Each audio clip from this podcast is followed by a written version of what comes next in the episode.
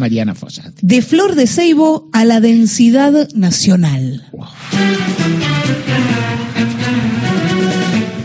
Dos observaciones liminares, decimos los abogados, esas palabras que no sirven para nada. Dos observaciones previas. Uno, eh, lo que quiero decir hoy engancha por ahí o tiene alguna vinculación con lo que conversamos ayer acerca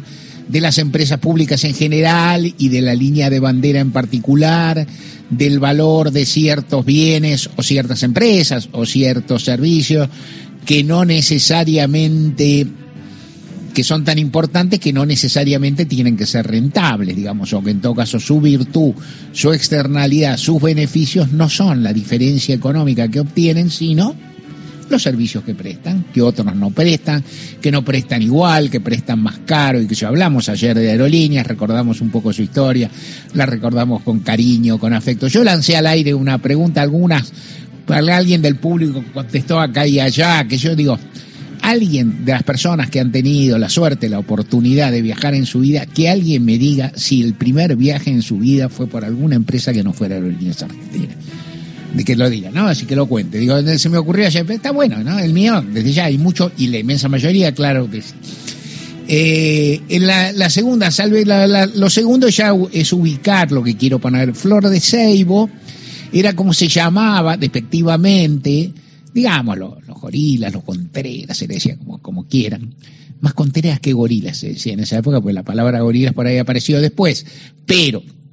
los contreras llamaban a la industria nacional eh, florecida,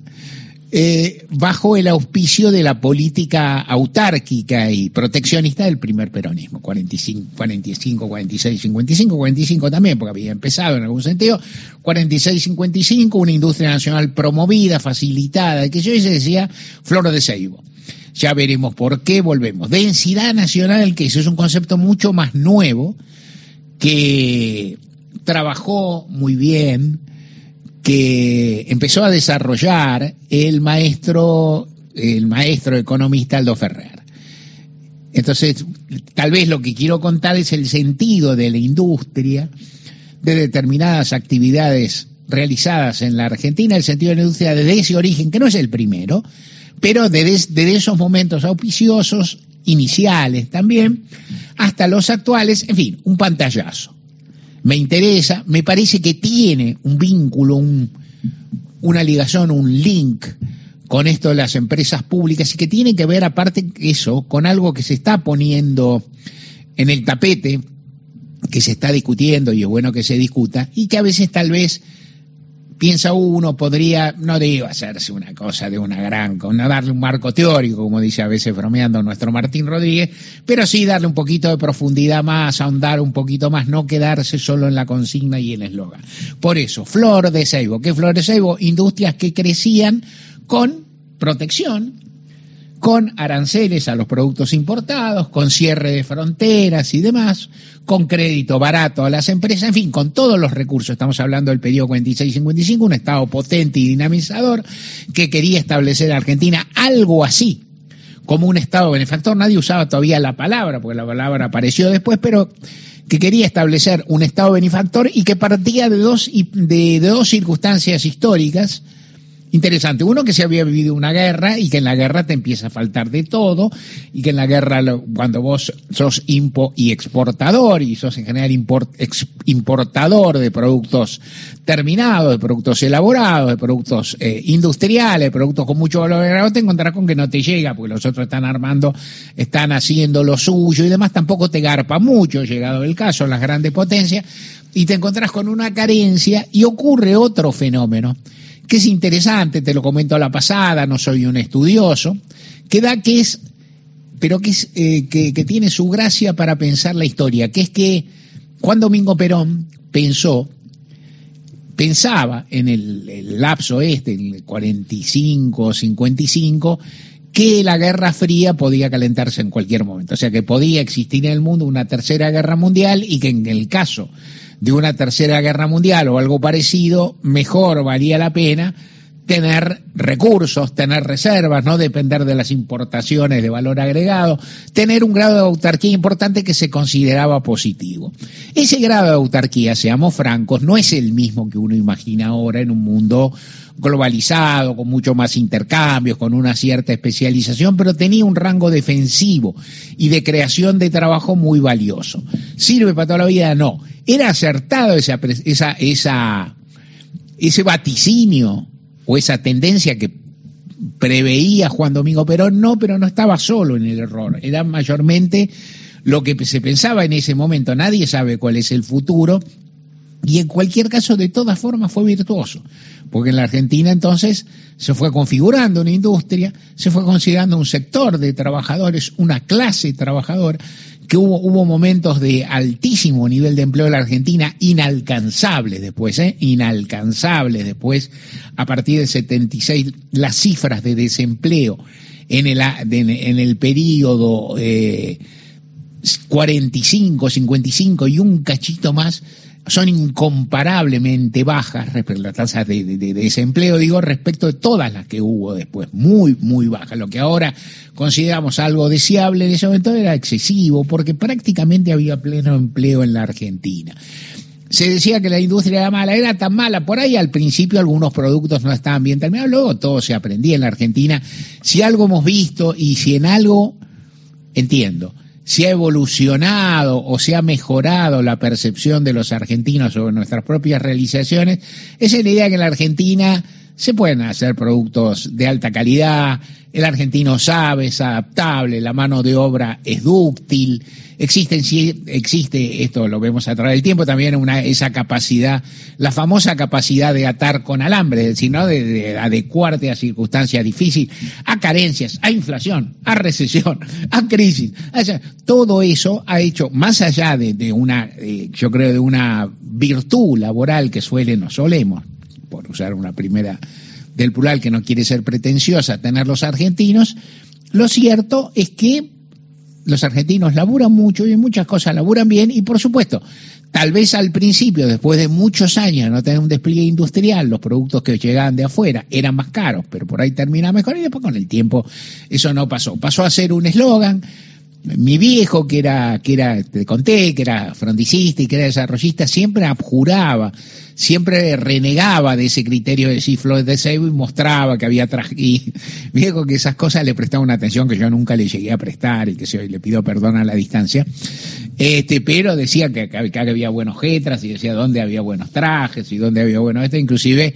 que se animaba hasta con los autos, que mucho, que no era, no tenía mucho saber, y también fue cierto que con, el correr del tiempo los autos que se empezaron a armar y a producir en la Argentina fueron buenísimos, y llegó en la década, este, me acuerdo ahora, porque me acuerdo de ahí, porque estamos asociando, viste, cuando asocias te acordás, los torinos, loco, un día la Argentina pasó a tener un auto que se fabricaba acá en la industria Kaiser de Argentina, que era un boffer a flor de ceibo, hacían estanciera que eran una vergüenza. Las estancieras no eran una vergüenza, era un utilitario relativamente barato y gauchito, que andaba bien. Pero un día llegó a producir el Torino que se transformó en un auto importante para carreras en Europa, digamos, y en la Argentina, que llegó a ganar carreras y toda esa la gente cuando empieza a pasar esas cosas, ahí se vuelven todos patriotas, ¿viste? Porque hay, hay, una carrera de autos, se sube Juan Manuel Bordeu, era uno, fue en su momento, yo estaba en el secundario. Eh, Juan Manuel Bordeu era uno de los choferes cuando, uno, uno de los volantes de esos automóviles en la época, bueno, cuando en la época, yo creo que ya era la época cuando noviaba con, bueno, estuvieron pareja muchísimos años con Graciela Borges, era, era un star del automovilismo y qué sé yo, todo eso. Bien, todo esto para qué? Para decirte, bueno, que la Argentina entró en un rango industrial, que luego hubo una pugna eterna por de los sectores de derecha en Argentina por reabrir la economía, por qué sé yo, por establecer con una lógica muy esquemática, muy pavota, que es la lógica exclusiva de los costos. O sea, si esto cuesta, si esto tiene un costo, no lo quiero pagar, el Estado no lo debe promover, no es necesario, no es bueno, y no advertir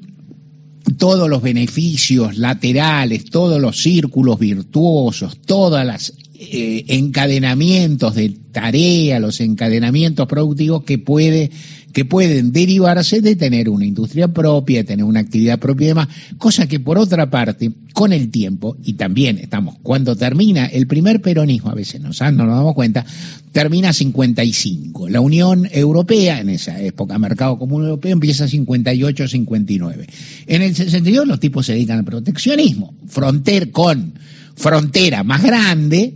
¿no? Con frontera más grande para proteger su industria, digamos, ¿viste? Un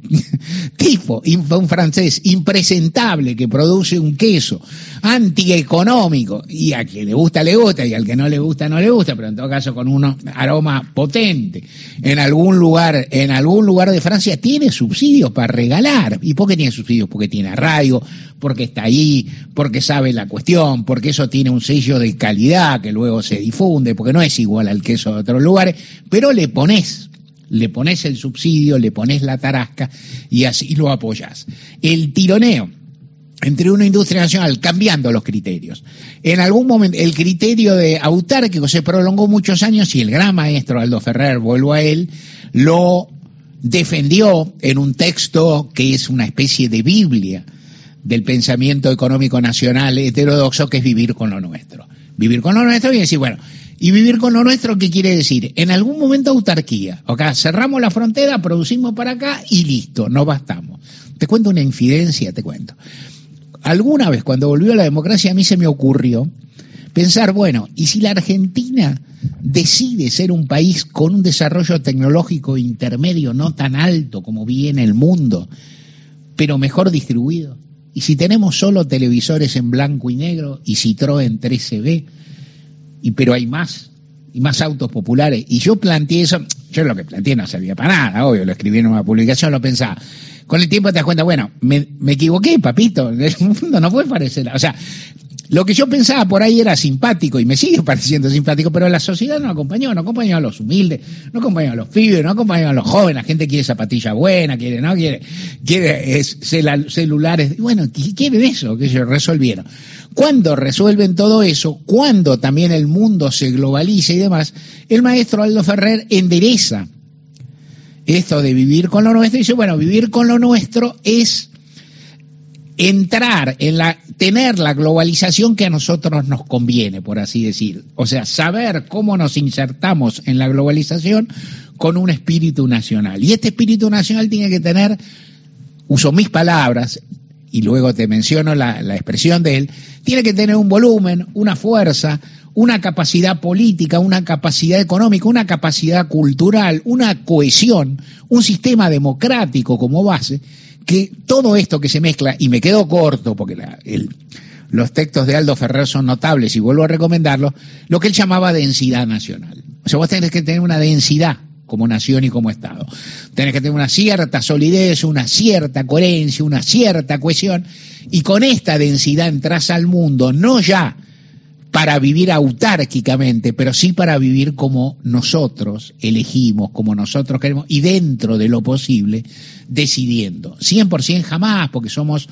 una, digamos, no somos una potencia, no somos un país dominante, no somos un país hegemónico, pero tratando de tener la máxima capacidad de decisión y la máxima capacidad de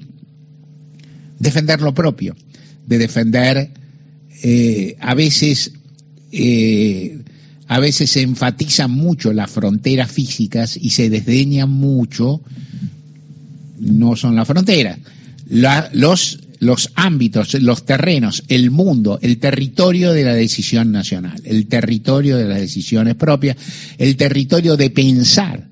con la cabeza propia, de, de tener una forma propia de entender el mundo y de participar en él. Esto es lo que está bien está en discusión hoy en la Argentina. O sea, ¿cómo se hace eso? Que por ahí, inclusive conceptualmente, es más difícil de entender que decir, bueno, yo cierro todo, viste, las que tampoco se lo bancaban. Después la gente le empezó a gustar porque resultó que después viste, había más guita, había más obreros calificados, viste, aquellos que tenían autos importados, que en la Argentina en una época había solo autos importados, descubrían que los mecánicos argentinos, se, viste que no, eh, hubo épocas de peronismo y de no peronismo, en que no entraban repuestos, por razones variadísimas, que ellos no entraban ni, hubo épocas que no entraban ni neumáticos, no sé por qué, había una película de Lee Marshall por ahí, en la cual creo que una versión de Carmen en Solfa, habría que preguntarle a Miguel Fernández un día que averigüe, y no es que Miguel Fernández vio la película de Nini Marshall, pero yo creo que era Carmen, cual Carmen tenía que ver con algún contrabandí, con algún tipo que, digamos, que, tenía alguna algún trazo de delinquir y que los tipos pasaban neumáticos a través de la frontera, que era una especie de alusión al tipo del contrabando que se hacía. Cuando no entraban los, eh, vos ibas al Yerta, Jorcar, o sea que era el taller de Jorge y Carlos, viste que los talleres son, en general se nombran por apócope, no son muy ingeniosos, pero bueno, son claros. El taller Jorcar y Jorcar, viste, literalmente te lo ataba con alambre y lo hacía andar. Todo este, este tramado, este tramado de producción nacional, de sentido nacional, de una estructura que responda a los intereses propios en el cual el Estado tiene un rol. Y por cierto, miles y cientos de miles de efectores o de actores privados le dan vida, son algo que todavía está en disputa en la Argentina, lo cual es ridículo. No está en disputa en ningún lugar. Los estadounidenses saben lo que tienen que hacer al respecto. Los europeos ya te he dicho que saben y por momentos incluso nuestros hermanos brasileños saben más que nosotros. Pero la discusión está planteada y es bueno que así sea. Y hablar de Aldo Ferrer siempre es bueno, siempre viene bien.